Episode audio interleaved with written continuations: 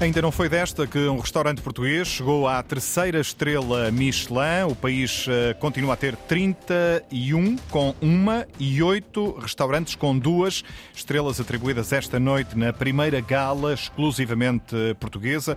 reportagem em direto já a seguir neste jornal. O PS diz que o PSD está a tentar reconciliar-se com os mais velhos, os que mais sofreram durante os governos sociais-democratas. A crítica deixada esta noite por Pedro Nuno Santos na Madeira no dia em que Luís Montenegro anunciou um compromisso de honra, não vai cortar nem um cêntimo nas pensões. Os últimos argumentos da campanha eleitoral para ouvir mais à frente neste jornal. Nuno Rodrigues.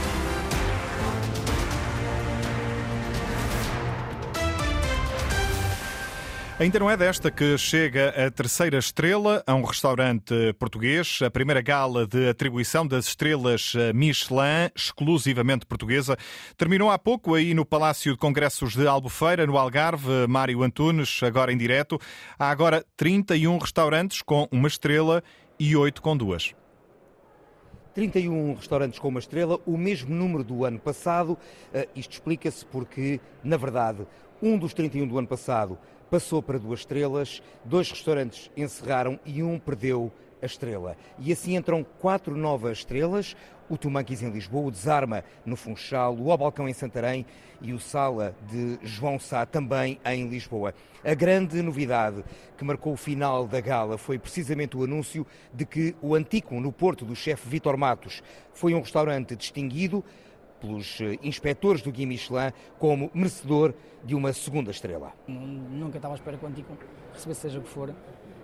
Um, claro que nós sonhamos com isso nós trabalhamos para isso, mas achamos sempre que não, que, e que depois quando nós vimos os nossos colegas ali, duas estrelas, e não vimos que não, que não há nenhuma terceira estrela, eu fiquei logo chocado, pronto, a primeira coisa que fiquei logo, não há terceira estrelas, fiquei logo chocado. Pronto, a partir daí. E a reação de Vitor Matos, o chefe que conquistou esta segunda estrela na primeira gala, eh, que é eh, justamente com foco exclusivo em Portugal, a gala do Guia Michelin. Eh, ora, desde 1910, desde o início do Guia Ibérico, nunca Portugal obteve uma classificação máxima de três estrelas, o que significa uma cozinha única, justifica a viagem. É por isso um certo amargo de boca que fica, quer para Vitor Matos, que conquistou a segunda estrela, quer para os outros chefes que poderiam lá ter chegado, como Henrique Sapessoa do Alma em Lisboa, José Vilés do Belcanto também em Lisboa, a Casa de Chá da Boa Nova do chefe Rui Paula, Benoit Sinton, que veio do Funchal e que tem o Galo de Ouro, o Ocean aqui no Algarve, do chefe Hans Neuner, também o Vila Joia de, de Albufeira, com Dito Rochina, e ainda o Itman, de Vila Nova de Gaia, com o chefe Ricardo Costa. Ficámos por aqui, oito estrelas Michelin, eh, oito, oito novos restaurantes com duas estrelas, aliás, oito restaurantes com duas estrelas, dos quais um novo, e 31 mantém o número do ano passado numa estrela Michelin. Não foi desta ainda que chegámos às três. Estrelas servidas esta noite ao jantar na primeira gala de entrega das estrelas Michelin, totalmente dedicada a Portugal. Antes, o guia era apresentado em conjunto com Espanha. Pedro Nuno Santos entende que se Luís Montenegro não concorda com Miguel Albuquerque na Madeira, não devia passar-lhe uma procuração. A crítica que tem na origem as suspeitas de corrupção no arquipélago foi deixada esta noite no município de Machico, onde o líder socialista lamentou, Cláudia Ornelas, que o candidato da AD não tenha qualquer visita prevista à região. Foi no município socialista de Machico que Pedro Nuno Santos criticou Luís Montenegro por não fazer campanha na Madeira. O meu principal adversário veio cá em setembro passado tentar secular uma maioria absoluta que nunca aconteceu mas agora que as coisas correram bem, é nem vê-lo, não quer sequer aparecer cá. Mas o problema não é o PSD Madeira ou Miguel Albuquerque, é a obrigação de estar ao lado dos madeirenses e dos porto-santenses. Essa era a sua obrigação. O secretário-geral do PS e candidato a primeiro-ministro disse ainda que se Luís Montenegro não concorda com a postura de Miguel Albuquerque, não lhe devia passar uma procuração. Luís Montenegro disse que faria diferente, se pudesse, teria feito diferente Miguel Albuquerque quando este anunciou que será recandidato mas é que o PSD tem um líder. É que se Luís Montenegro acha que Miguel Albuquerque devia fazer o mesmo que António Costa e, portanto, não se devia recandidatar perante o caso com que estão confrontados na Madeira, tem bom remédio. Não passa a procuração. É que para qualquer candidato na Madeira ser candidato precisa de uma procuração do líder do partido. Já o cabeça de lista pela Madeira, Paulo Cafofo, acusou Luís Montenegro, líder da AD, de ter vergonha do PSD Madeira e de Miguel Albuquerque. Outros tenho que o dizer, escondem-se. Outros não vêm aqui apoiar o seu partido. Falo do Luís Montenegro, que não vem à Madeira porque tem vergonha do PSD, do PPD Madeira. E tem vergonha do ainda líder do seu partido, a nível regional, Miguel Albuquerque, que perdeu a credibilidade e a confiança dos madeirenses, mas também perdeu a credibilidade e a confiança do seu próprio partido. Esta é a terceira vez em dois meses que Pedro Nuno Santos visita a região. A campanha socialista na Madeira, no dia em que o líder do PSD, Luís Montenegro, deixou um compromisso de honra, não vai cortar nem um cêntimo nas pensões. Ora, Pedro Nuno Santos acusa o PSD de estar a tentar reconciliar-se com os que mais fez sofrer nos governos sociais-democratas. Eles falam em reconciliar-se com os mais velhos, eles sabem bem porque é que têm de se reconciliar com os mais velhos, porque foi exatamente a parte do povo português mais maltratado durante os seus governos. Só que os mais velhos, os idosos dos nossos países, os nossos reformados, não se esquecem, nunca se esquecerão da forma como foram tratados. Mais do que a forma foram, como foram tratados, foi a forma como foram enganados. Eles conheciam o memorando, eles, aliás, gabaram-se de o ter influenciado, eles gabaram-se de terem ido para lá do memorando, eles tentaram mesmo fazer cortes nas pensões acima dos 600 euros. As críticas deixadas esta noite por eh, Pedro Nuno Santos na Madeira, depois de Luís Montenegro ter eh, prometido que não vai cortar eh, nem um cêntimo nas pensões. Se isso acontecer, demite-se. Uma promessa deixada durante a tarde em Porto Alegre e repetida já esta noite na Universidade da Beira Interior. E vou-vos dizer mais uma vez os meus três compromissos. Os nossos três compromissos. Nós vamos todos os anos atualizar as pensões de acordo com a fórmula que a lei prescreve. Primeiro compromisso. Nós vamos, sempre que possível e na medida do possível, fazer aumentos extraordinários de maior dimensão para as pensões mais baixas. E nós vamos, terceiro compromisso, fazer evoluir o valor de referência do complemento solidário para idosos para, no fim desta legislatura, primeira, atingirmos o valor de 820 euros. Compromisso repetido já esta noite por Luís Montenegro no auditório da Universidade da Beira Interior. O líder hum, do PSD garante que não vai cortar nem um cêntimo nas pensões se isso acontecer. Demite-se.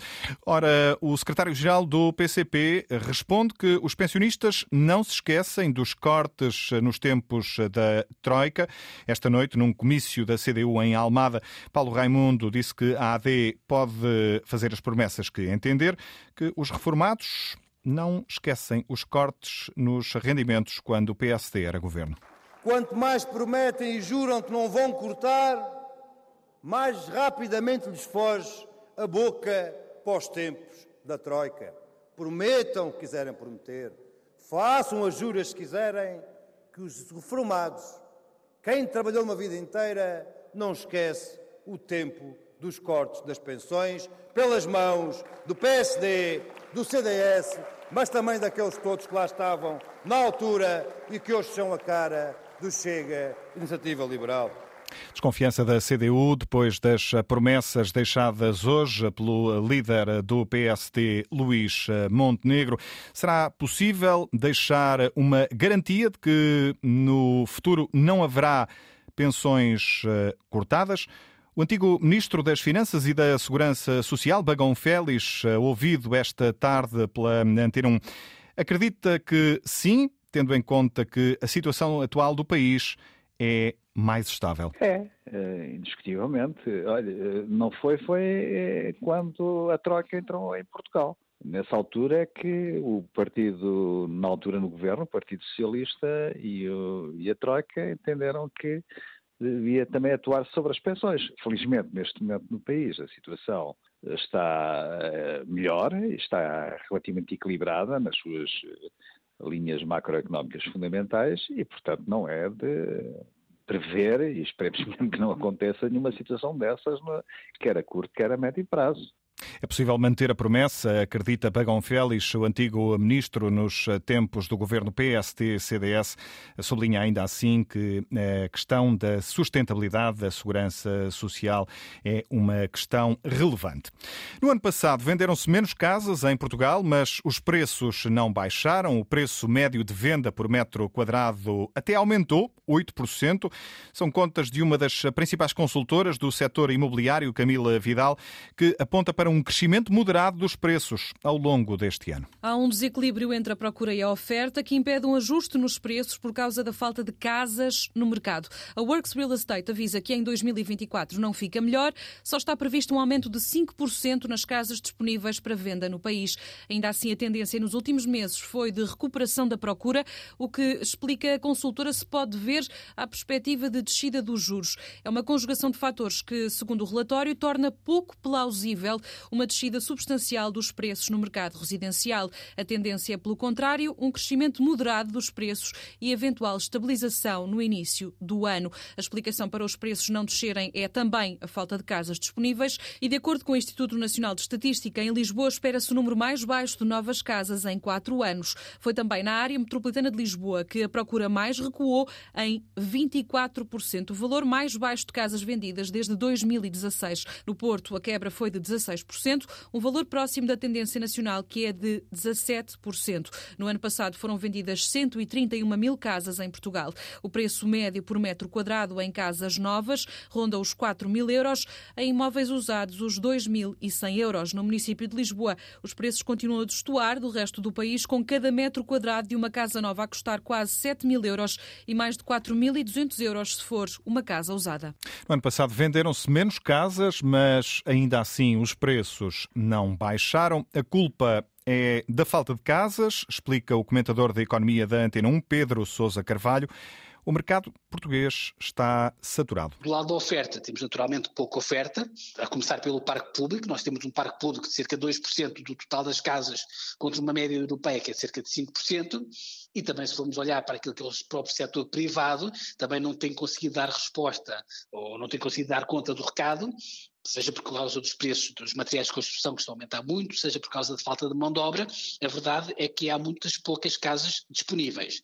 E do lado da, da procura, continua a haver muita procura, uh, seja, quer seja pela via do turismo, quer seja pela via da imigração, ou seja, das pessoas que vêm para Portugal trabalhar e precisam naturalmente de uma casa para habitar, e esta conjugação de pouca oferta e muita procura faz com que, obviamente, o mercado esteja completamente saturado uh, e não haja casas para vender.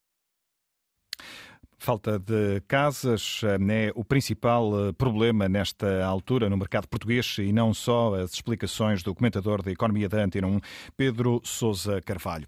A administração do Hospital São Francisco Xavier diz que está solidária com a família da mulher que foi encontrada morta ontem numa mata nas traseiras do Colégio de São José, em Lisboa. A mulher que sofria de Alzheimer estava desaparecida desde dezembro do ano passado, depois de ter entrado sozinha nas urgências do hospital hospital, já que o marido foi impedido de a acompanhar. O homem esteve eh, várias horas à espera do lado de fora das urgências até descobrir que a mulher tinha desaparecido sem que ninguém tivesse dado conta. Esta tarde, a administração do hospital lamenta o trágico desfecho e acrescenta em comunicado que está disponível e interessada em colaborar com as várias entidades que estão a investigar o caso. Foi edição às 10 da noite com Nuno Rodrigues. Simultâneo Antena 1 Madeira e Açores RDP Internacional. Informação em permanência em notícias.rtp.pt.